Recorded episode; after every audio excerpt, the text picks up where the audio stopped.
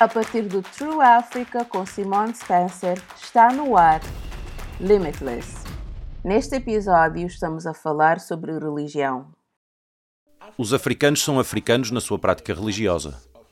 Fui um lutador, mas agora sou um pacifista.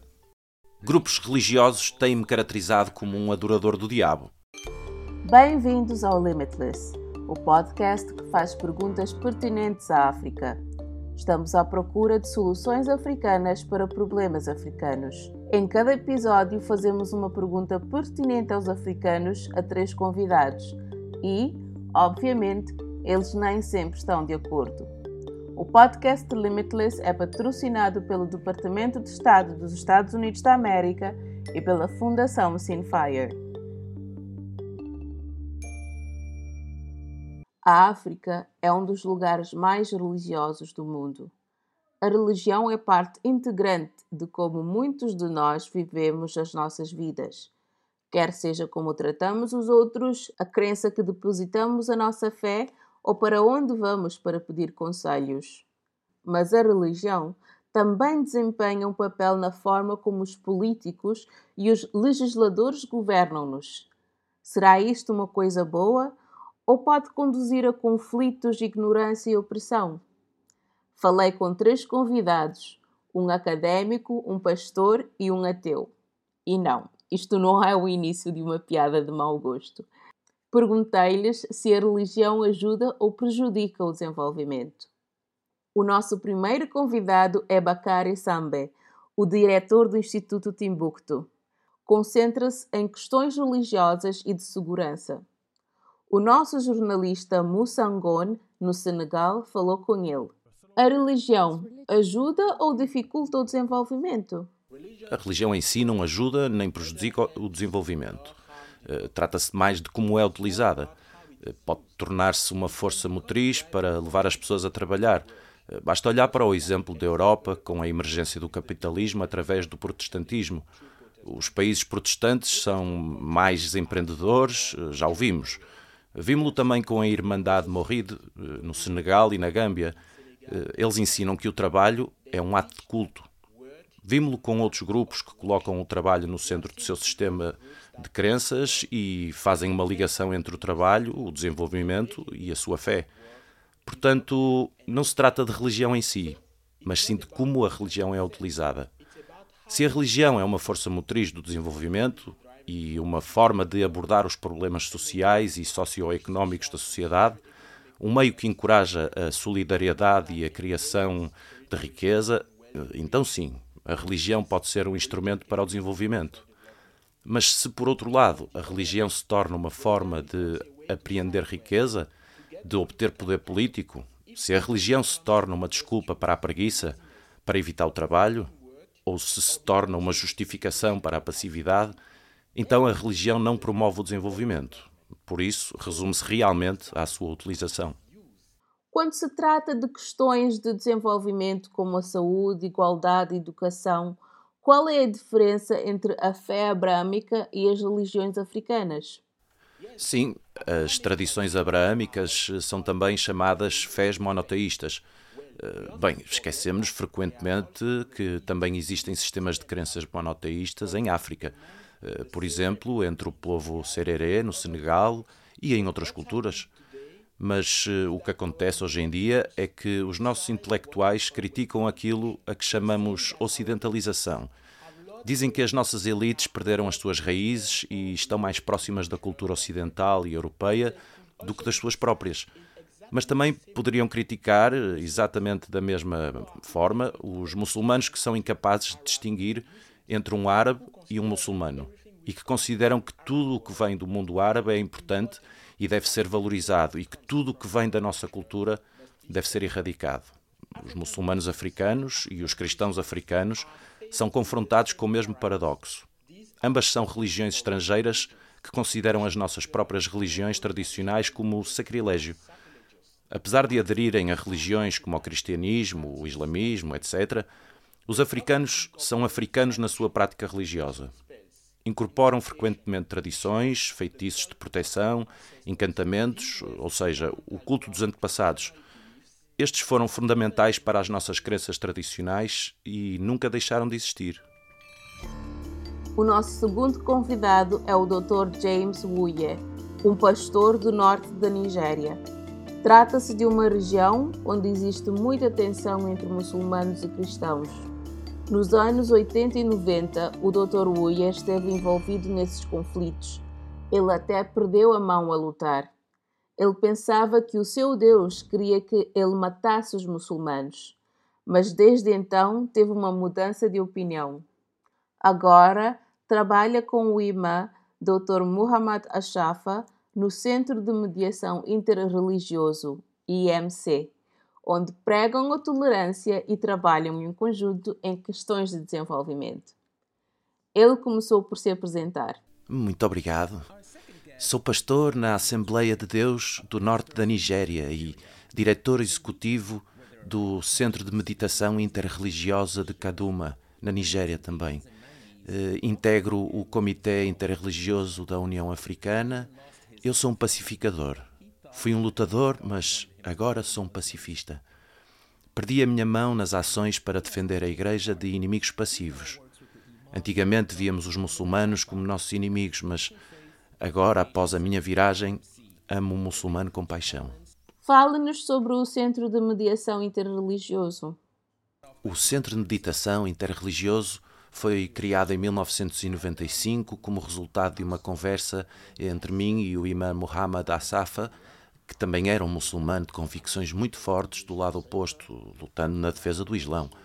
O nosso encontro aconteceu por um acaso, porque há pessoas que acreditam que a vacinação é um estratagema deliberado do Ocidente para esterilizar crianças. Então, tornou-se fundamental que o governo usasse parcerias com entidades não estatais e foi assim que o IMA e eu nos encontramos e criamos a organização Interfaith Meditation Center. Combatentes, inimigos, tornando-se amigos, trabalhando juntos como um só. Como é que a situação mudou na Nigéria desde que fundou o IMC? Como resultado das nossas iniciativas, a Nigéria progrediu de facto. Temos promovido a tolerância entre as comunidades que estão divididas. Atualmente, os cristãos estão a visitar instituições muçulmanas, incluindo mesquitas. Os muçulmanos estão a visitar igrejas, incluindo locais onde os cristãos estão a ter outro tipo de atividades. As discussões no passado, à menor provocação, levavam as pessoas a lançarem-se umas contra as outras e a destruírem eh, lugares de culto e lugares sagrados. Eh, isso também foi reduzido. Há também uma maior compreensão entre clérigos e seguidores destas duas fés. A religião ajuda ou prejudica o desenvolvimento? Esta é uma espada de dois gumes. As crenças religiosas têm ajudado muito porque através da religião temos agora instituições, hospitais e as pessoas têm uma certa assistência que nunca tinham tido antes. A educação melhorou e as pessoas estão a começar a socializar melhor. Mas há casos em que a manipulação da religião tem causado danos a algumas pessoas. Os seguidores ignorantes são manipulados. A esse respeito, temos um certo sistema de crenças entre algumas pessoas que sentem que a educação não é correta. É por isso que temos incidentes de Boko Haram e outros fundamentalistas religiosos em torno da nossa comunidade. Mas isso está gradualmente a desaparecer porque as pessoas estão a ser instruídas. Estamos a lidar com o extremismo violento, estamos também a capacitar os líderes religiosos de base para saberem como gerir isto e até mesmo ter sermões adaptados à inclusividade.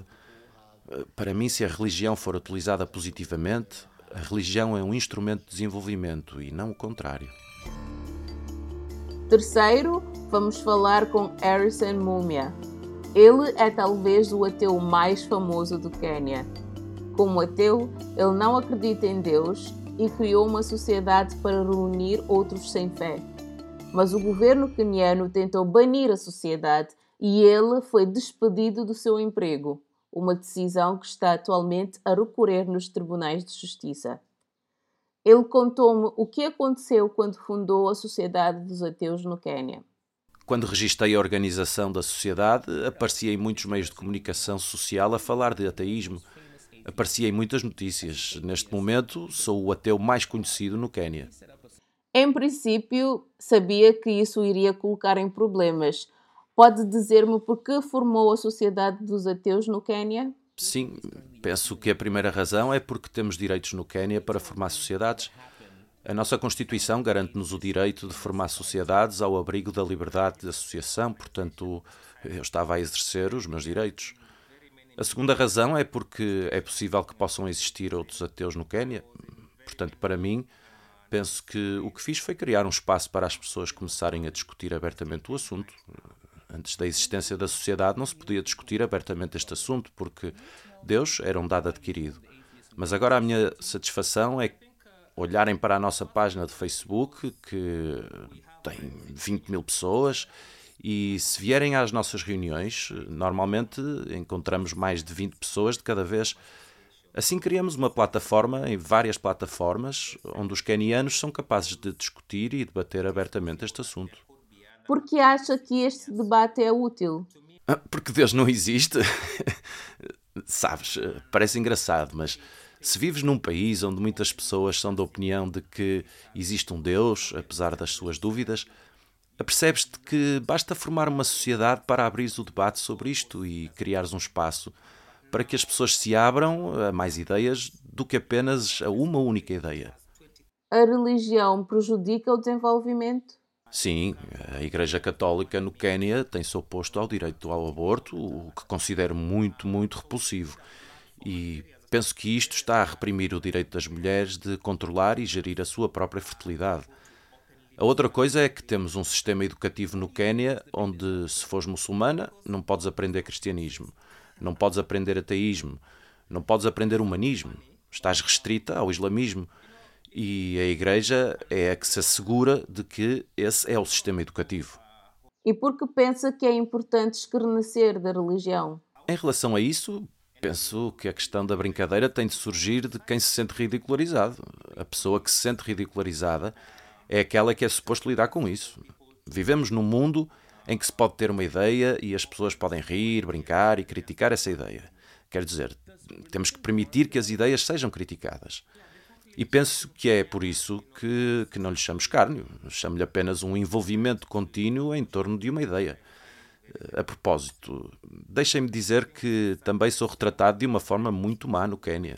Grupos religiosos também me têm caracterizado como um adorador do diabo e assim por diante, e, e não sinto que estou a ser ridicularizado. Isto é apenas parte de uma conversa que está a acontecer. O que temos de fazer é facilitar estas conversas, deixar que as pessoas percebam o que querem dizer. E depois, se eu tiver de responder, deixem-me responder.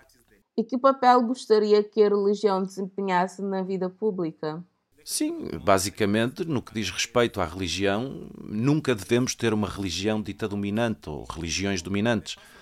No que diz respeito às nossas leis, nunca devemos ter uma religião que determine que leis devem ser aprovadas no Parlamento.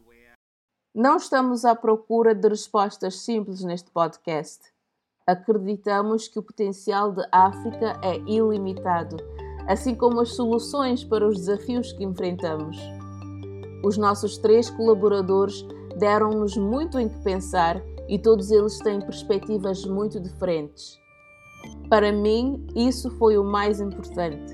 Apenas promoveremos a tolerância e a compreensão através da discussão. Obrigada por ouvir. Para saber mais, visite o site www.trueafrica.co barra limitlessifmpt ou siga True Africa no Facebook e no Twitter. Junte-se à conversa com o hashtag LimitlessAfrica. Tem estado a ouvir o Limitless. Eu sou Simone Spencer. O podcast Limitless é uma produção da True Africa. Este podcast foi patrocinado pelo Departamento de Estado dos Estados Unidos da América e da Fundação Sinfire.